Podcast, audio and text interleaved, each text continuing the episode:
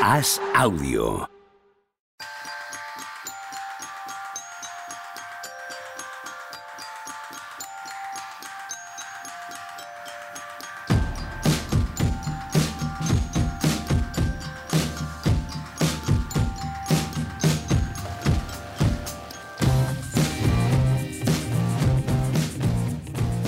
Tal? He conseguido que esta gente se callase por un instante, dejase de hacer ruido para poder empezar el programa. Hoy es jueves 7 de julio del año 2022. ¿Qué os pasa? Sois como una guardería. A veces me siento como en una guardería. No me ayuda nada. Javi Machicado, que lleva un tiempo, bueno, el hombre desocupado, ¿no? Sin nada que hacer, sin ninguna presión y sin ningún trabajo, y viene aquí como a pasar el rato. Y vosotros dos sois como críos. ¿Qué tal, Juan Marrubio? ¿Qué tal? ¿Cómo estáis?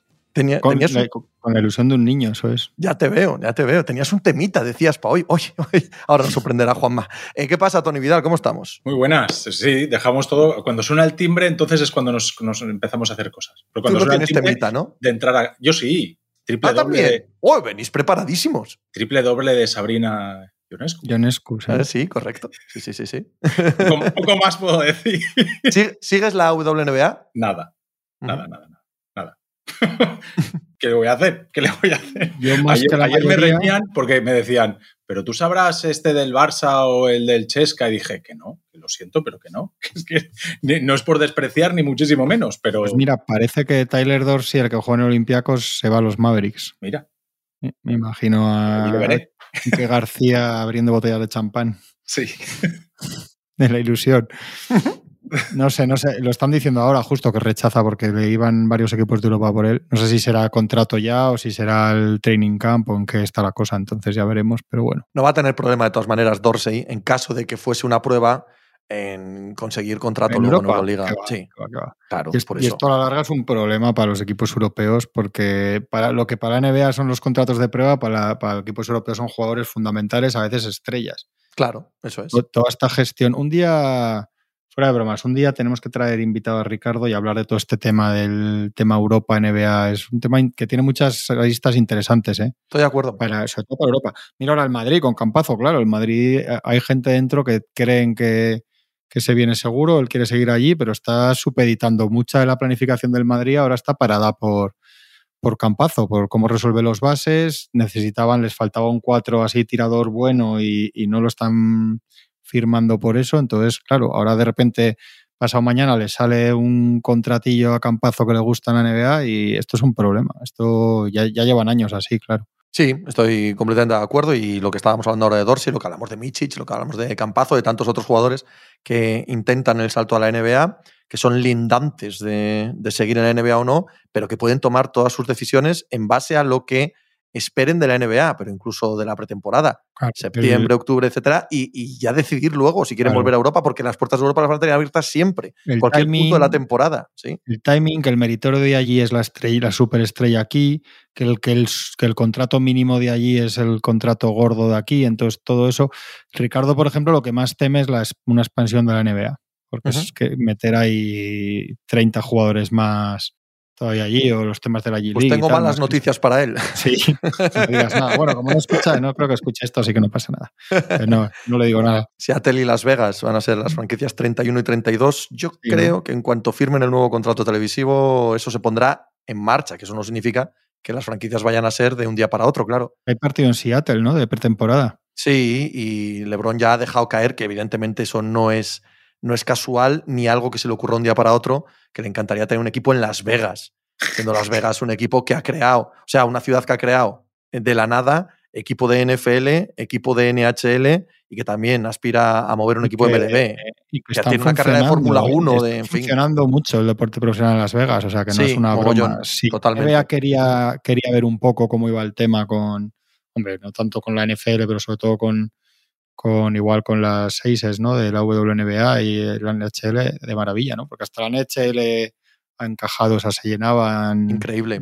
el primer año también es verdad que fue un, fue un golpe de suerte. Bueno, los conspiranoicos no hablan de golpe de suerte, los conspiranoicos hablan de que la NHL forzó la máquina para que en el draft de expansión del primer equipo de la NHL en Las Vegas eh, tuvieran el viento de cara. Y es que el primer año juegan la final, ¿eh? El primer año juegan la Sí, Stanley Cup. sí, sí. Y, y- y no es solo que se llene el pabellón, sino que se conforma esto tan norteamericano, ¿no? De, del el botellón, de toda la ciudad echada en los partidos de fuera de casa a verlos fuera, etcétera, y, se consiguió, sí, una unión muy clara, una aparición de un aficionado que en un principio no creo que fuese la idea original, que la idea original era tener eh, para turismo, ¿no? Tener un parque temático deportivo para el turismo. Y no, no, no, eh, surge de verdad afición a, esos equipos.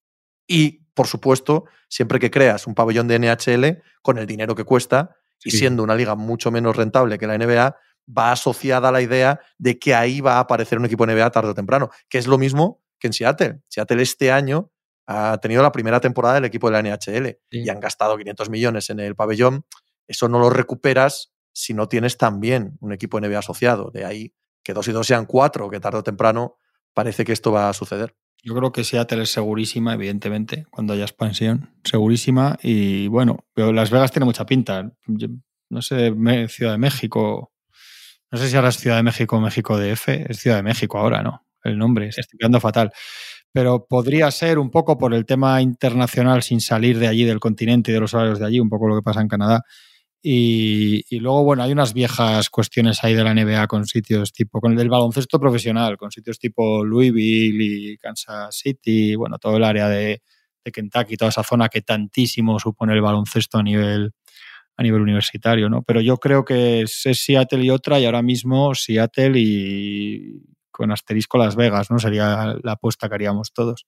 Sí, yo sin asterisco, pues luego todo claro. puede pasar, ¿vale? Pero yo sin asterisco. Me parece que bueno. es lo que hemos visto en los últimos 10 años en el deporte norteamericano. Eh, clama, clama claramente que, que, estamos ante Las Vegas y Seattle. Con lo cual mandarán al este, ¿no? Ya Minnesota o a Nueva Orleans, Orleans o alguna de las que Memphis, son del este. Nueva Orleans sí, o Memphis. de esas que se irán sí, sí. a los viajes. Bueno, Oye, os cuento ya el tema que tenía, que oh, lo habéis temita, visto, pero, temita, no, joder, temita. es que Sí, hay, hay, tres, hay tres, he encontrado tres. Oh, yo. joder, has visto, al oh, final por favor, falta. a ver si no vamos pues, a tener tiempo para todos. Pues hay que grabar el lunes, Pepe. pues yo, yo, encantado, soy yo el que no me voy de vacaciones, Juanma. Recuerda. que habéis visto lo de Bradley Bill, ¿no? Sí, ese sí, es uno de los tres. Que le han firmado cláusula de no, Mbappé, de no, no. antitraspaso. Han firmado el kicker este de 15% del sueldo si se va, o sea, sí. le, sin, sin constancia de que hubiera una, un gran mercado para él, pudiéndole pagar 70 millones o así más que cualquier otro en las circunstancias que estaban. Le han dado todo. Yo creo que tiene player option además en el quinto año, ¿no? Sí, sí, correcto. O sea, tiene todo. Y estaba viendo la lista de jugadores con la cláusula completa antitraspaso, que por cierto, esto me ha servido, le leí ayer a Mark Stein, no lo sabía, que, que tienes que tener ocho años de NBA y cuatro en el mismo equipo para poder tenerla. Esto, mira, es, yo tampoco lo sabía, no, lo leí igual que tú ayer y no sí, tenía ni idea. Está bien, yo no, no, lo sabía. Pues son LeBron James, Carmelo Anthony, Kevin Garnett, Kobe Bryant, Dwayne Wade, Tim Duncan, Dirk Nowitzki, David Robinson, John Stockton y ahora Bradley Bill en Washington. Encuentre usted, encuentre usted al encuentre usted al que no encaja. Ya no, ya no, es, ya no es Carmelo Anthony el que no encaja, digamos. ya, no, ya no está el, el, de atrás, ¿no? Es muy, eh, me parece una. Es que además, más allá de decir qué decisión más estúpida, es que es grave, ¿eh? O sea, quiero decir, ahora, ahora, es gracioso, pero en dos años pueden estar cagándose en todos lo, los wizards. Y no, y no sea santo. O sea, a, aparte de que huele, está el aroma a desesperación, ¿no? Sí, es, eso ya, es, eso ya es mala señal a debilidad, a debilidad sí. estructural. Pero aparte es que es verdad que en dos años, cuando esto vaya mal, como salvo milagro, todos pensamos que va a ir mal desde antes de que firmaran, joder, te has metido. Porque por mucho que digas, bueno, si es que luego las estrellas van donde. Bueno, pero no, hay un matiz, ¿no? O sea, aunque mira, o sea. Claro, dígame, mira ahora lo que ir... puede hacer Brooklyn con, con claro, Kevin Durant. Claro, claro dentro, sí, de, sí. dentro de eso, esto ya es que oficialmente el tío te, te va a obligar a coger ofertas, bueno, un desastre total. Y eso, y lo que decía Santiago Tony, una sensación de decir, joder, qué franquicia más débil, ¿no? Sí, y sin, y sin a priori posibilidad de hacerse mucho más grande, porque es que anoche estábamos hablando que Washington tiene la cualidad de, de, evaluar a los jugadores. Empiezas a contar jugadores que han ido a Washington con un valor y que salen de Washington con otro, y empiezas a decir, Jolín, es que llega, por Zingis todavía no, no, no, podemos evaluarlo demasiado porque ha jugado poco, pero Dinwiddie llegó con un valor y salió con otro. Kuzma llega con un valor, Hachimura llega con un valor, es un pick alto del draft, tal, el, la posibilidad del mercado japonés, todo esto, y ahora mismo el valor de Hachimura en el mercado es malísimo. Eh, o sea, bajísimo. Me parece, me parece excesivo acusar a, a, una franquicia de esto. ¿eh? Todos y cada uno de esos casos se merecen no. a sí mismos y en sí mismos eh, lo, lo, que están es haciendo. Otro jugador que llega con cierto hype, que lleva precedido sí. de Doncic, que se habla que, oh, pues, no, no que vaya a ser el nuevo Doncic, pero sí el mismo perfil de jugador y ahora mismo Advija tampoco. Pero ¿cuál es el punto? ¿Que no saben, no saben jugar al baloncesto porque están en Washington? No, pues no, no lo sé cómo, pero que la, conforme están haciendo las cosas allí, Bien. no parece que sea la. Sin duda. Yo entiendo lo que quiere decir, Tony. Yo entiendo, yo, yo entiendo lo que no quiere decir, luce, pero me no parece. luce ahí la cosa, no. Correcto, pero me parece muy matizable. Me parece muy matizable. o sea, si Hachimura ha hecho mm, las cosas tan extrañas que ha hecho y juega como juega, bien, el entorno hace mucho. No puedes, no, pero Bradley Bill, Bradley Bill ha jugado estupendamente al baloncesto. El entorno hace mucho para que no se metan en playoff. El entorno hace mucho para que dudemos eh, su nivel, pero sabemos que es un gran jugador de baloncesto. Ahora, Kuzma, pues, pues es Kuzma, es que sabíamos quién era Kuzma cuando llega allí. Y no, y todos estos en general. Pero no sé. en valor de mercado, yo no hablo en talento deportivo, Hmm. hablo en valor de mercado. Porque hay jugadores que tienen más talento deportivo que valor de mercado y otros que al revés, que tienen más valor de mercado que de verdad el talento deportivo real. Y se da la casualidad de que en Washington normalmente sea porque la franquicia no es nada atractiva, porque el mercado no es súper competitivo, porque falta una estrella que lleve los focos allí, sea por lo que sea, sea porque el entrenador o los entrenadores que ha habido no han hecho que el, equipo juegue maravillosamente bien. La cuestión es que los jugadores llegan allí con una reputación y con un valor de mercado y al tiempo de estar allí, desde mi opinión, es tienen menos valor de mercado que algunos sí y pasa con casi todos los equipos que pierden no todos los equipos que pierden partidos eh, podríamos decir algo similar pero los ejemplos que han puesto que has puesto a mí me parecen jugadores Kentavius bueno. llega a Washington siendo el tercer mejor jugador de un campeón de la NBA o sea, de cómo llega a los Lakers de rebote en rebote y que porque no le quieren ¿No? pagar en Detroit no le quieren pagar en ningún lado porque es un jugador menor ahora bien claro es el tercer mejor jugador con LeBron y Anthony Davis. Vale. Claro hombre no sé sabes pero, no, pero, es por eso digo que en Lakers gana valor, es un jugador que lo sale de Lakers siendo más, teniendo más valor de mercado que cuando llega, vuelve a Washington y vuelve a tener menos valor.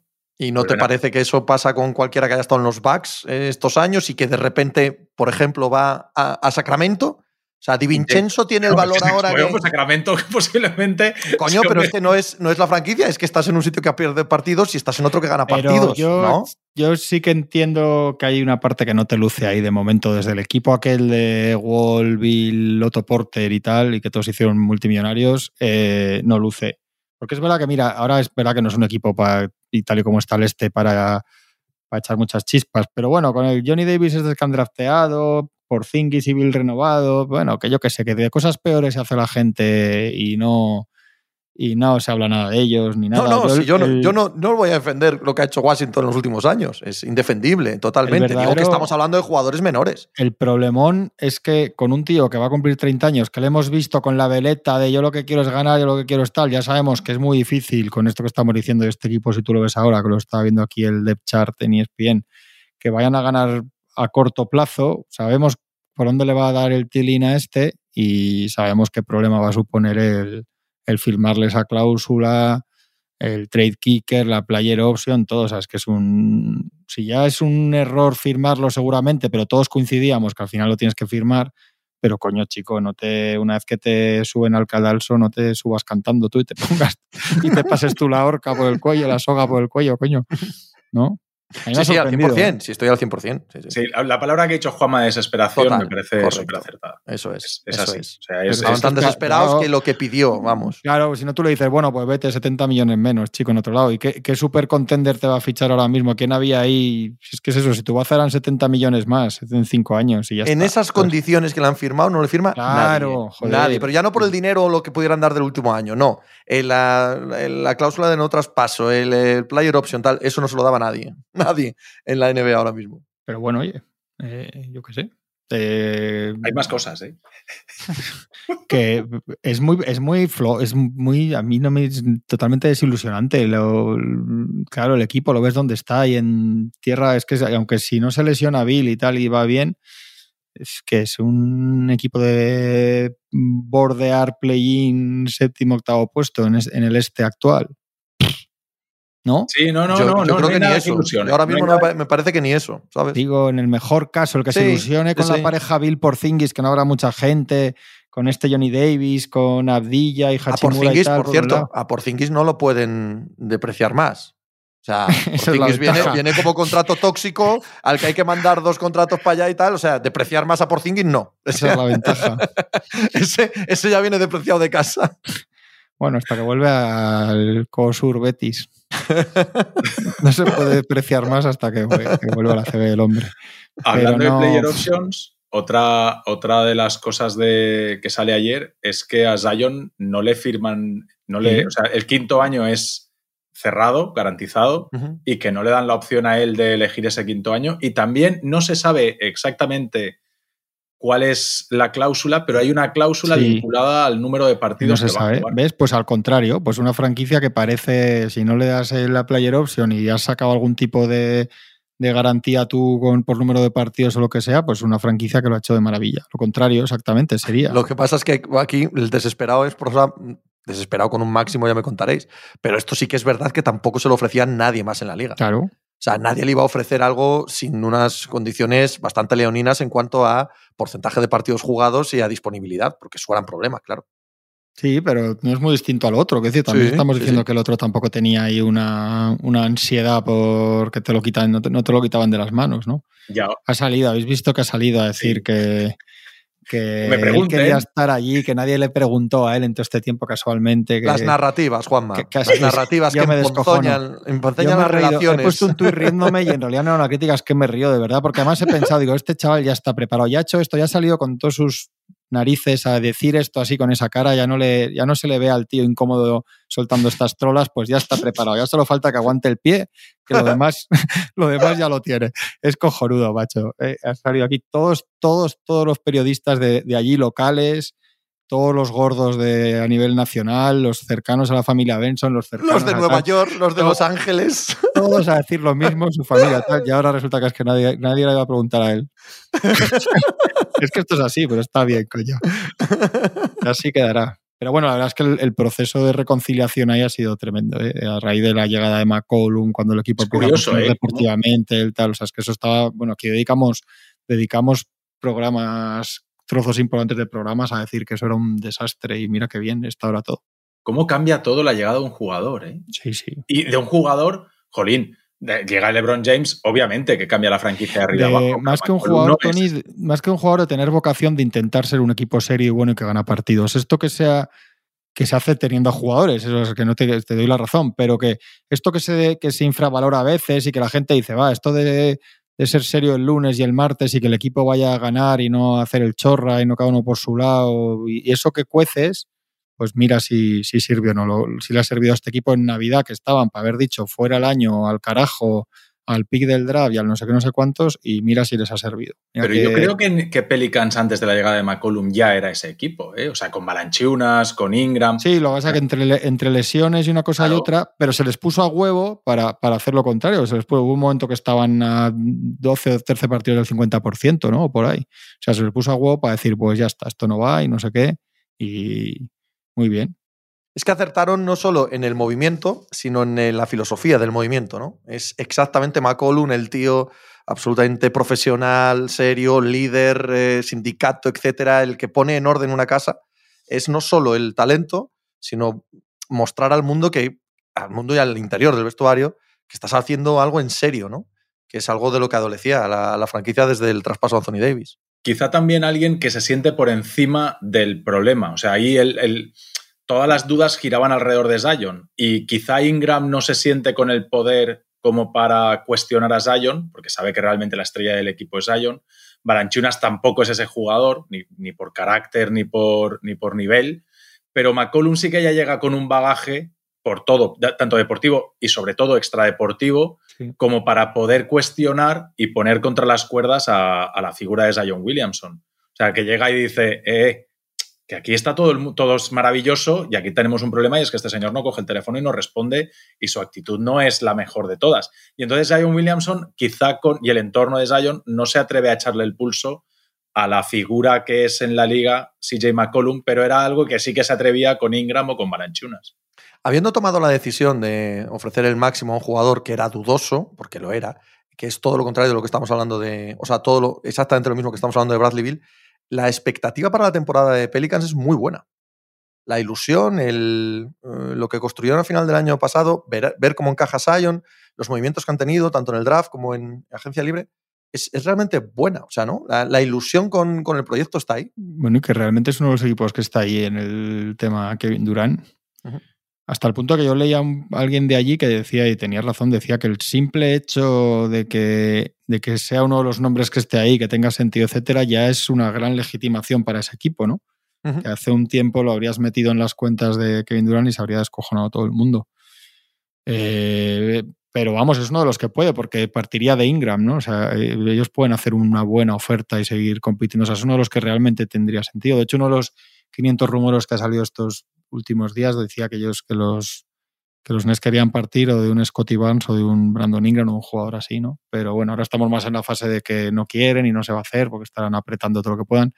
Pero que, que hasta, el, hasta ese punto, o sea, es un equipo que tiene una posibilidad real de hacer un paquete interesante por Kevin Durant. Ellos claro. están y ser, y ser, competitivos. O sea, claro, si claro. te viene Kevin Durant y te quedas con, con, lo que te tienes que quedar, sí, sí. que, que, sería seguro, es que es un equipo aspirante al anillo. o sea, Totalmente. es, es, obvio que es solo una hipótesis, pero ¿por qué no sí, van a estar en esa pelea? Totalmente. En el oeste, el año que viene, alguien se. Hay uno o dos equipos que se van a llevar una buena hostia, ¿eh? A ver si es verdad. Porque, no como este año. Sí, claro. Porque Lakers, claro. en teoría, tiene que entrar ahí. Y Portland, bueno, en teoría, tiene que entrar ahí. Espera a ver si qué pasa con Westbrook y tal. Sale, ahora, ahora hablaremos de eso, de Westbrook. Sale y de Utah. Y de los sacarlo. Sí, sale, sale Utah, Utah ¿no? pero, y San Antonio.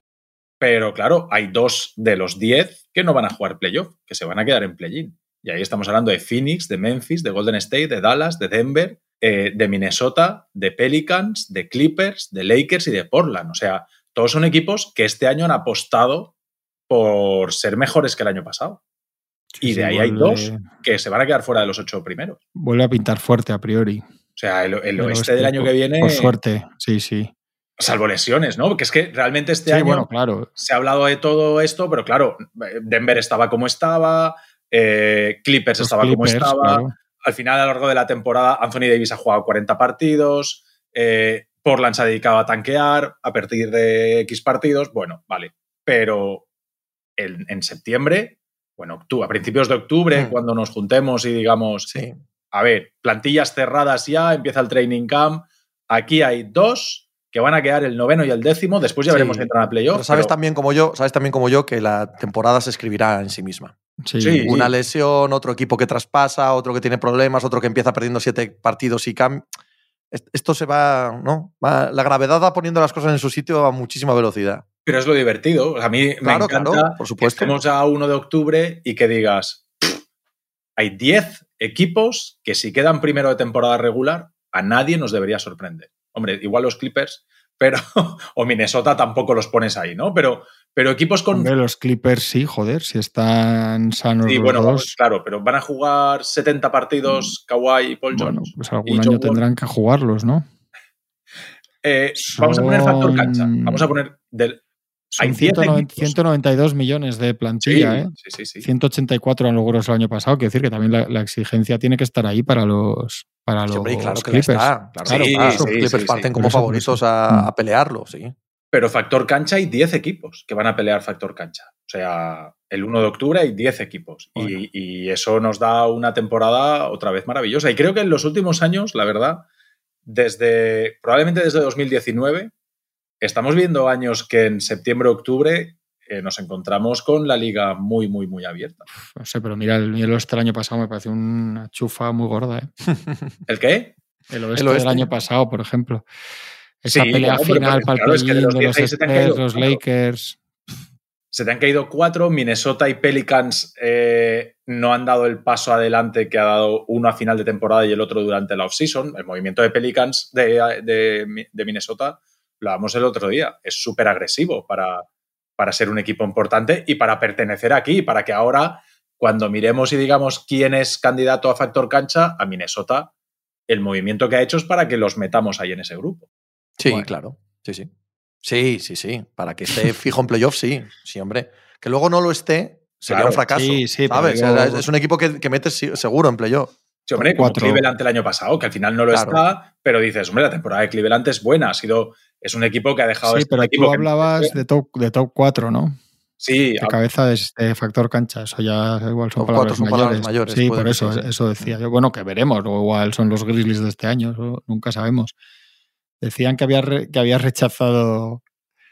Es que está gracioso el tema, Durán. Que había rechazado Brooklyn.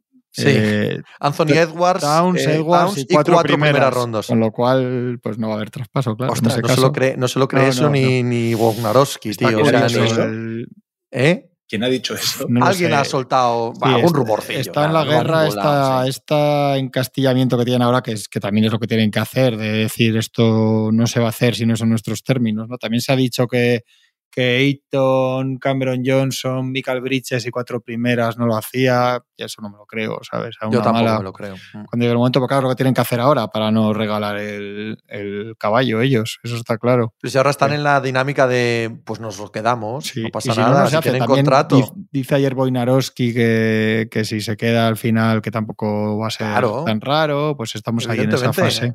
Hay que forzar, hay que forzar, hay que calentar, hay que atizar la, la caldera, queridos. Sí, sí, sí. Sí, hombre, el fichaje de TJ Warren es. eh, hay, hay muchas lecturas que hacer de ese fichaje. Una de ellas, no la más importante, pero una de ellas es que también hay una parte de farol de decirle a todo el mundo, eh, eh, yo sigo haciéndole un equipo lo más competitivo posible para Kevin Durant y, y si se queda, aquí vamos a seguir siendo...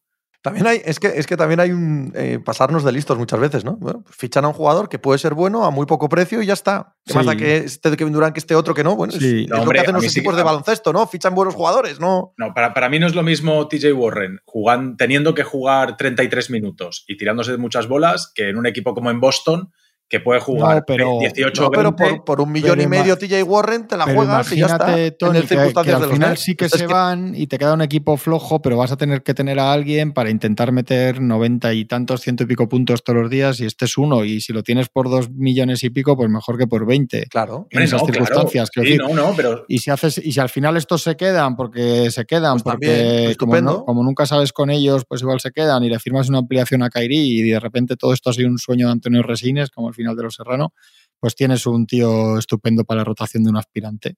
Y ya está. que o sea está que claro que por un Tú tienes que tener en cuenta, Tony, que en general siempre uno más uno son siete.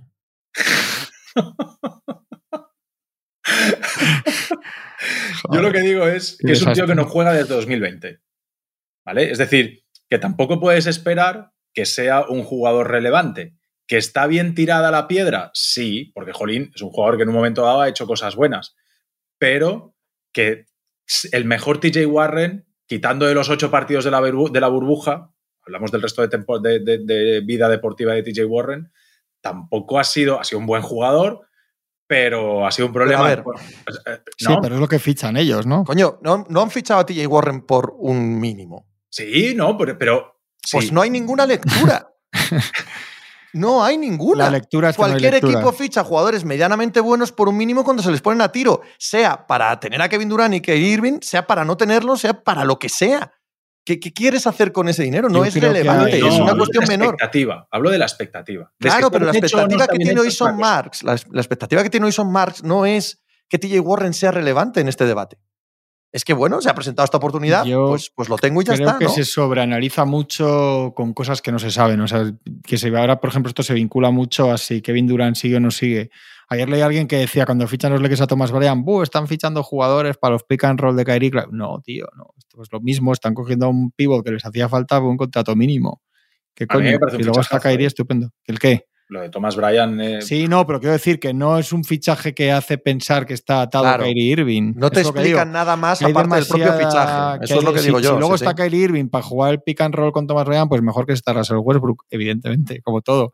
Pero como todo pero es, es que- mejor con. pero es que con la misma este, frase cambias Irving por Westbrook y te vale igual. No, ¿No? a mí, a mí no me vale ya nada cambiando. El mejor Westbrook lo hemos visto haciendo pick and roll con Adams y con Canter. Ay.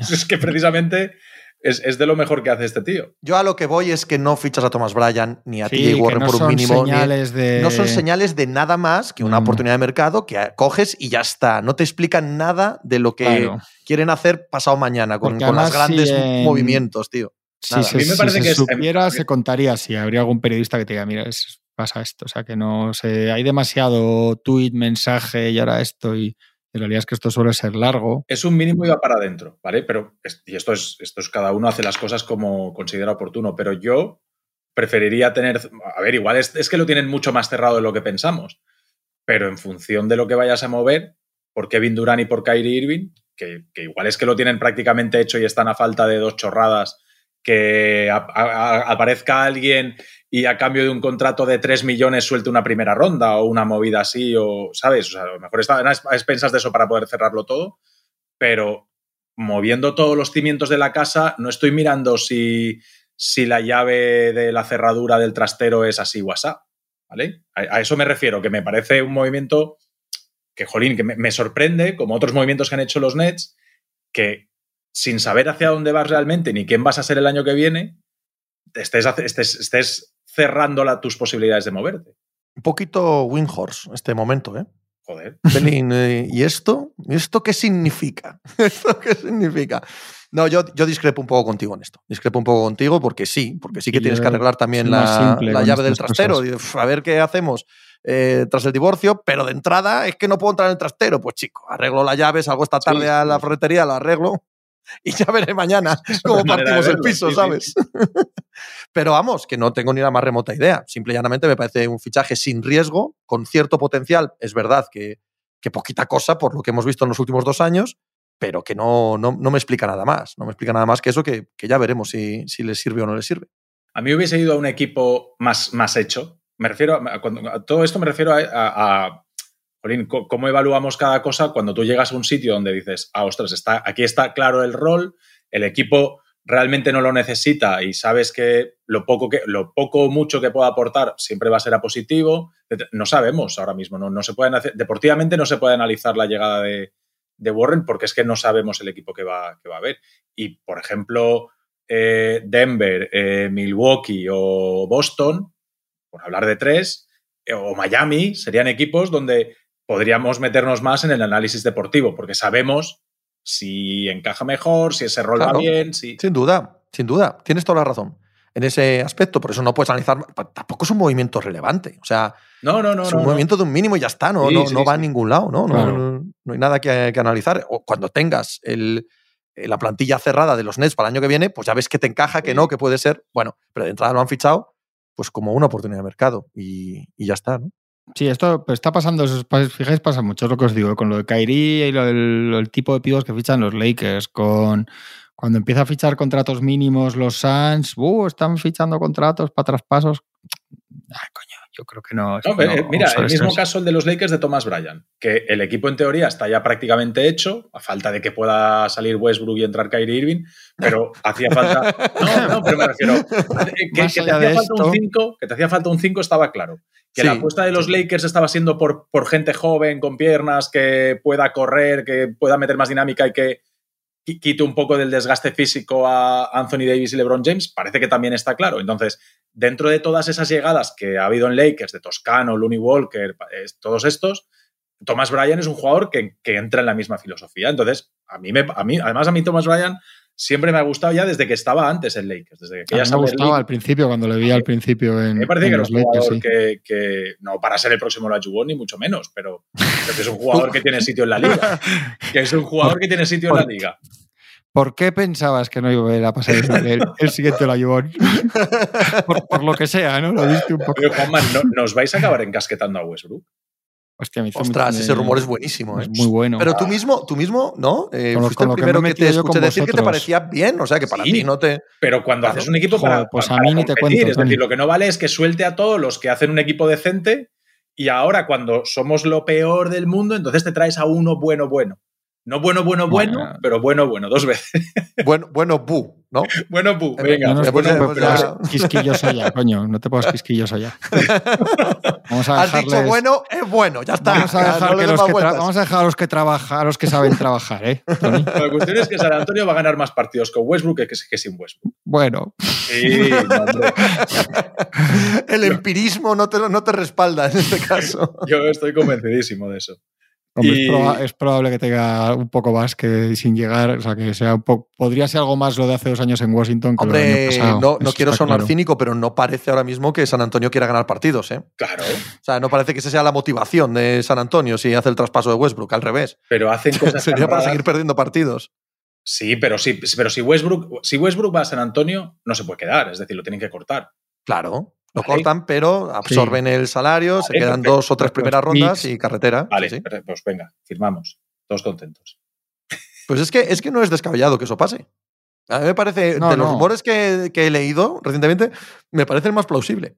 Es que además yo cuando me pregunta gente siempre cosas, eh, las operaciones a tres bandas y eso siempre digo que es que eso ni lo, ni lo pienso, porque es que si abres eso puede pasar todo en la NBA. Quiero decir, hombre, hay cosas que pueden tener más sentido, pero claro, tú puedes decir, mira, la opción de cuando los Pacers de tal, la de los Hornets, con lo de Westbrook digo, a los Hornets cuando el tema de Highwall, esas cosas las podemos debatir, pero si me, si me planteas con el trade machine este de ESPN, a tres bandas, un pipa, no sé quién tal, es que haya, no sé, o sea, la, la- la salida de Durán puede ser a la vez que Irving a seis bandas con no sé qué, pero es que eso no lo podemos hablar porque hasta que no veamos cómo sería eso, claro. El Trade Machine con cuatro equipos, 17 jugadores, Sí, sí, sí. 121 rondas metidas en el trices, pero Hay que divertirse, hombre. Hay que divertirse. es como cuando te dicen, haz un mock draft, pero con traspasos. Digo, ole, ¡ay! Entonces, ya te va a costar, ya te va a costar hacer uno normal.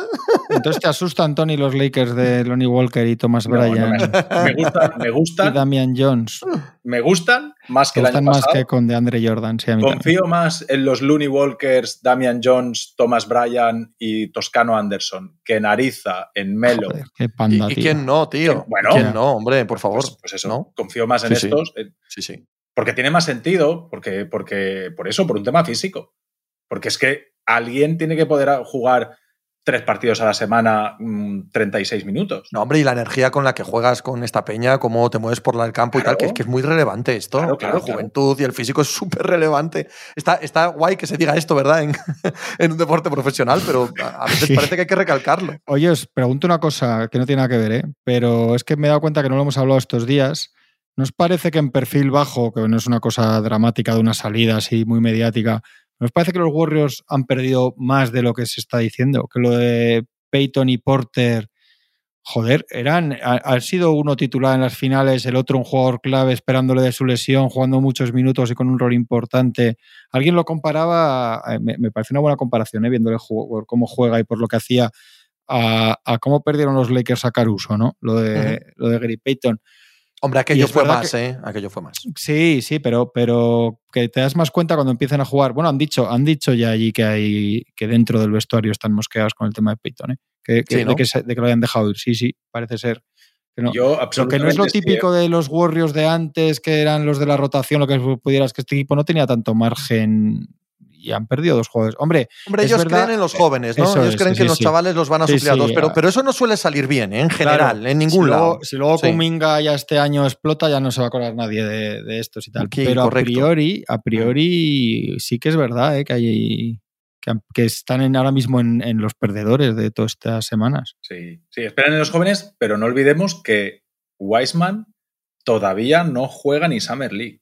Claro, es que Wiseman, Moody, Kuminga y tal, es que se acaban siendo, ya hombre, pero esas cosas no, no son por una varita mágica, no ocurren de un día para otro y porque sí, porque ya eh, Claro, y- lo y es que desees mucho. Es que no hemos visto nada que nos haga pensar que, que pueden suplirlos con tanta tranquilidad Claro. como se hace ver. Y yo pienso más en Moody con Minga. Es que Wiseman todavía, hasta que le veamos, hasta Mm. que sepamos qué puede, hasta que sepamos qué rol puede tener él en ese equipo. uf, Y, y que a Otto Porter, que las finales nos lo han hecho perder un poco de vista, eh, la temporada regular de Otto Porter ha sido espléndida para el nivel que se esperaba. Incluso para- los playoffs, ¿no? Incluso playoff lo ha hecho bien, Sí. correcto, ha hecho, ha hecho buenos partidos. Pero la temporada regular de Porter era ese jugador que siempre estaba ahí, que salía del banquillo, que te daba unos puntitos, unos rebotes, defensivamente era bueno, sabía dónde tenía. O sea, Otto Porter ha sido más importante de lo que las finales nos han dejado ver y, y la parte final de playoff. Entonces, Bueno, y al final, él al final es titular. Bueno, que sea un poco engañoso a veces lo de titular, Sí, porque esto va, sí. va más por minutos que por ser titular o no. Pero que al final de la rotación de ocho que acaban jugando, él era uno.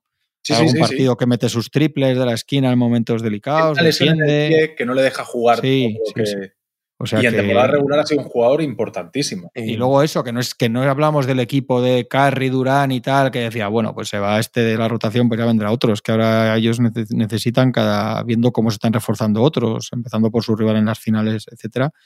Yo lo- a mí lo de Peyton sí me parece, me parece un juego importante. Eso, También entiendo que el estado actual de Clay Thompson. A mí, Di- a mí Di Vincenzo me parece que la gente, no sé, es- ya le, le- le he perdido. Creo que parecía que era Milwaukee hasta que se lesiona el año del anillo después. No sé, Claro. igual, igual. Claro, también es verdad que es un año extraño para evaluarle, para juzgarle. Porque Eh, va a Sacramento.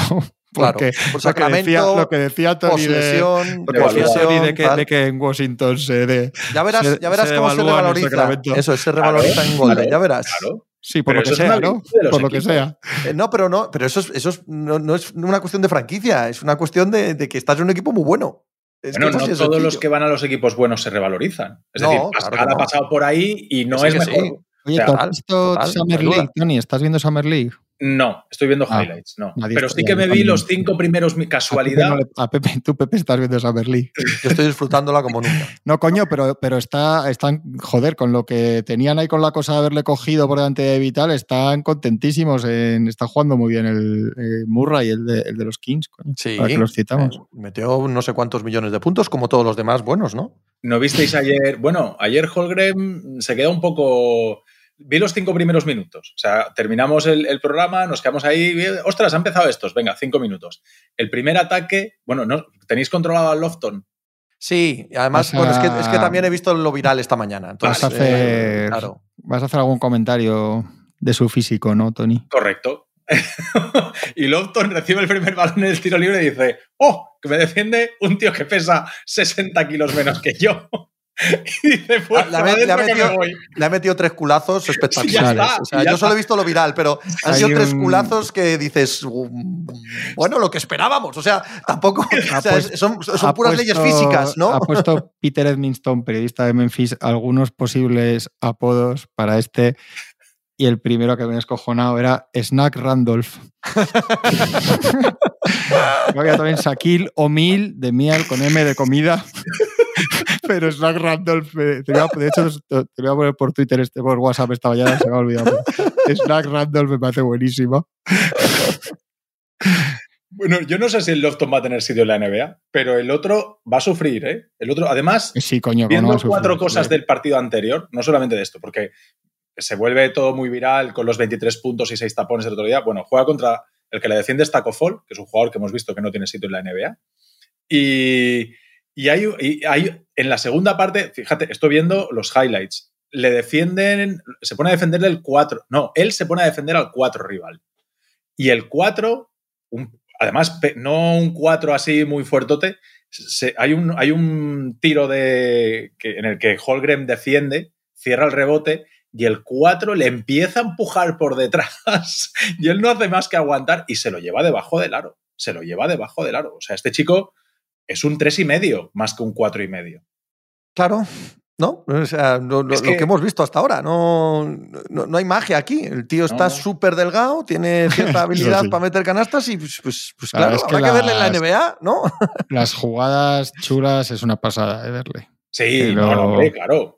Sí. Pero que no olvidemos que yo, yo pero- siempre digo lo mismo, que es que no es por Zingis, es que es un 2-13. Es que no es una, no es una altura diferencial en la NBA. No, es En distinto. Es que se está comparando al Wembanyama este que viene el año que viene el francés y, y en eso hay Le diferencia. saca una cabeza, ¿no? Hay una Le foto por una- ahí de le ellos dos y le saca una cabeza. es más sí, sí. largo, tiene un poco más de sensación, o sea, dentro que es muy flaco, tiene así un poco más armado el, el de cuerpo, parece que, que- que es, que es más fácil meterle ahí 15 kilos que al otro, es más interior la forma de jugar, en ataque es mucho más pivo, yo lo que vi el año pasado en el Lyon, mucho más pivot puro atacando que, que Holgren, que al Holgren lo que le gusta es jugar de cara al aro.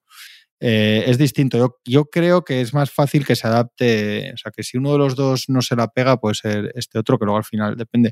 Es que la gente dice las lesiones. eh, a mí me ha dicho, este lesiona. Si no es solo que se lesione, claro, que te envista en vid y. Es, es que no puedas maximizar tu, tu juego y te conviertas en un jugador más o incluso un problema para tu equipo, aunque no te lesiones, claro. Cuando choquen este y, y Zion Williamson, puede ser los dos, los dos prototipos más distintos. Joder, es verdad, es que dos jugadores especiales los dos y con Sí, dudas los dos de qué va a ser, exactamente por lo contrario. Dos cuerpos que nunca hemos visto, al contrario, totalmente.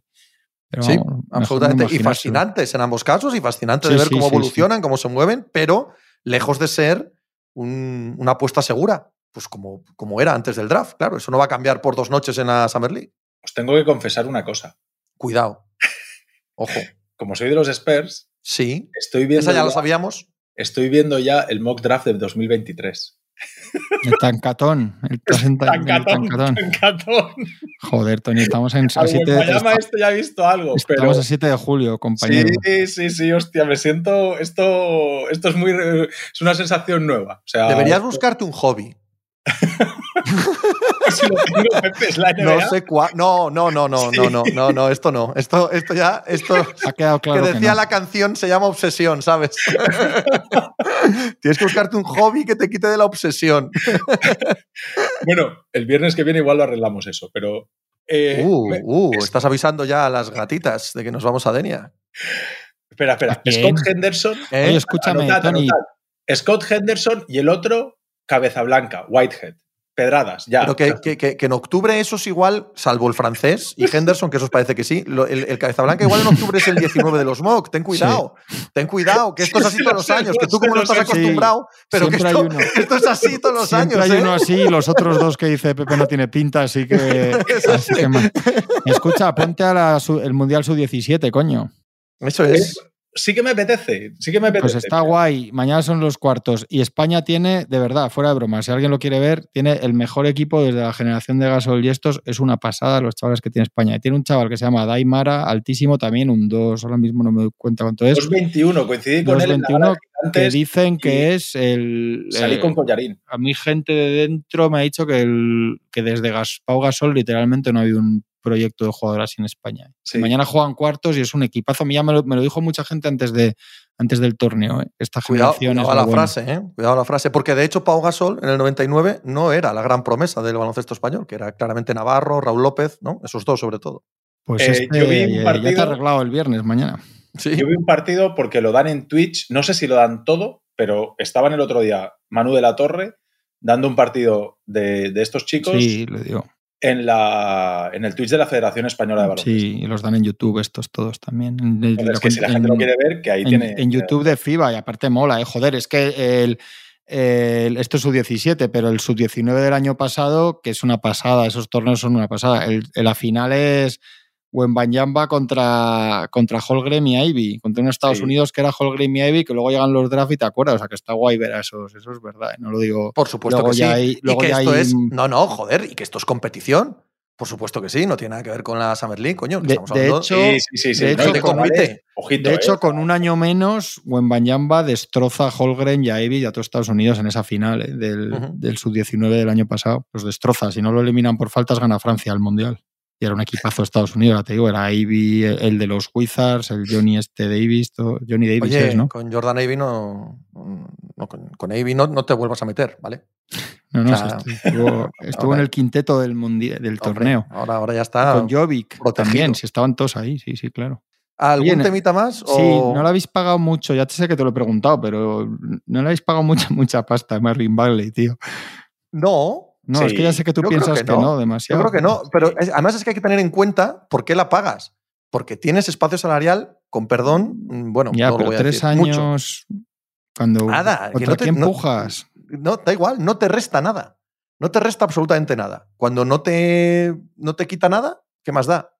Eh, Ya, se sí, lo das sí. y fuera, y arreglados. Y para que se lo acabe llevando el 80% de la liga en el fondo ese para los que no llegan al, al mínimo. Sí, a ver, es que realmente 13 millones, dices, oh, 13 millones, dices, ya, pero es que 13 millones hoy en día en la liga tampoco es nada No, disparatado. sobre todo con tu situación de espacio salarial. Claro, en otras situaciones es una barbaridad, pero con tu situación que el año que viene vas a tener 60 millones de espacio salarial, Sí. Sí, sí. ¿sabes? Te da exactamente Sí, igual. Y, y tres años, pues teniendo claro que este año no va a ser, como mucho te puede molestar el último año. ¿Vale? Que de repente Cunningham y, y Ivy la cosa chute muchísimo y de repente exploten y sean mucho más maduros y tal. Y que digas, no, no, ostras, ya de repente estamos en momento de, de empezar a traer aquí piezas ya veteranos para que esto acabe ya de cuajar del todo.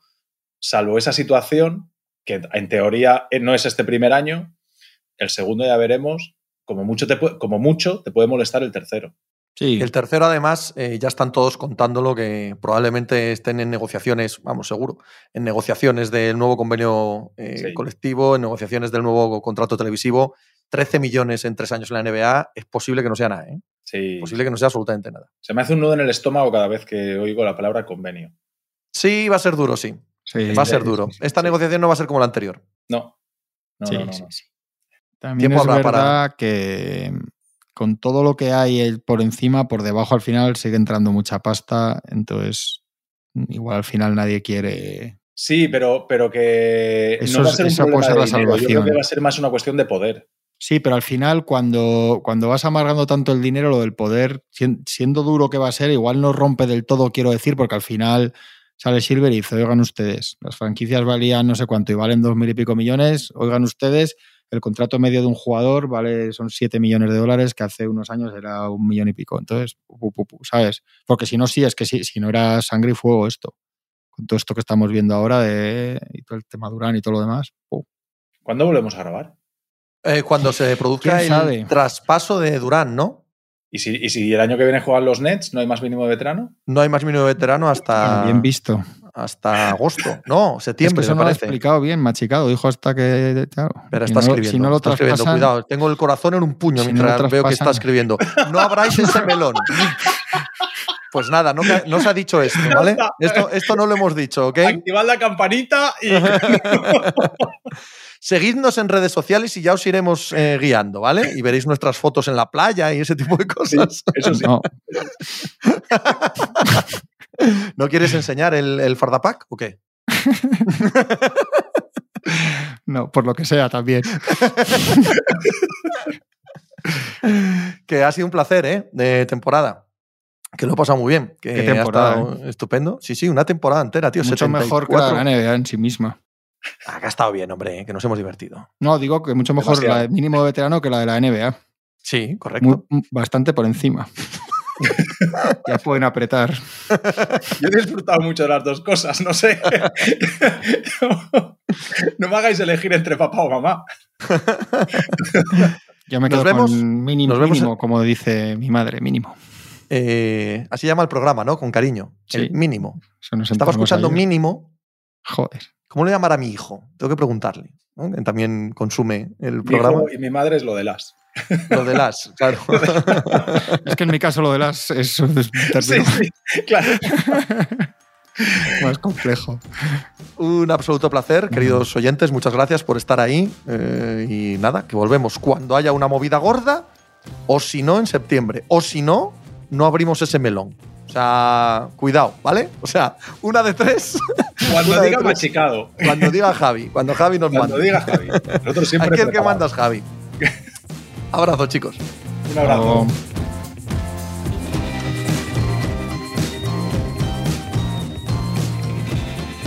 Pues muchas gracias por habernos acompañado en NBA Mínimo de Veterano. Muchas gracias por haber escuchado este podcast que es original de As Audio con la producción de Javier Machicado y la realización de Vicente Zamora. Síguenos en redes sociales arroba asaudio para no perderte nada y recuerda que puedes escucharnos en la sección de podcast de as.com, en la aplicación del diario As o en tu plataforma de audio preferida. Un saludo de Pepe Rodríguez con la compañía de Tony Vidal y Juan Marrubio desde la redacción del diario As. Si te ha gustado Mínimo de Veterano, escucha NBA con Daimiel, un podcast de Anthony Daimiel y Manu Carreño que puedes escuchar en Ser Podcast y al que te puedes suscribir y seguir en la aplicación y la web de Cadena Ser y en la plataforma que prefieras.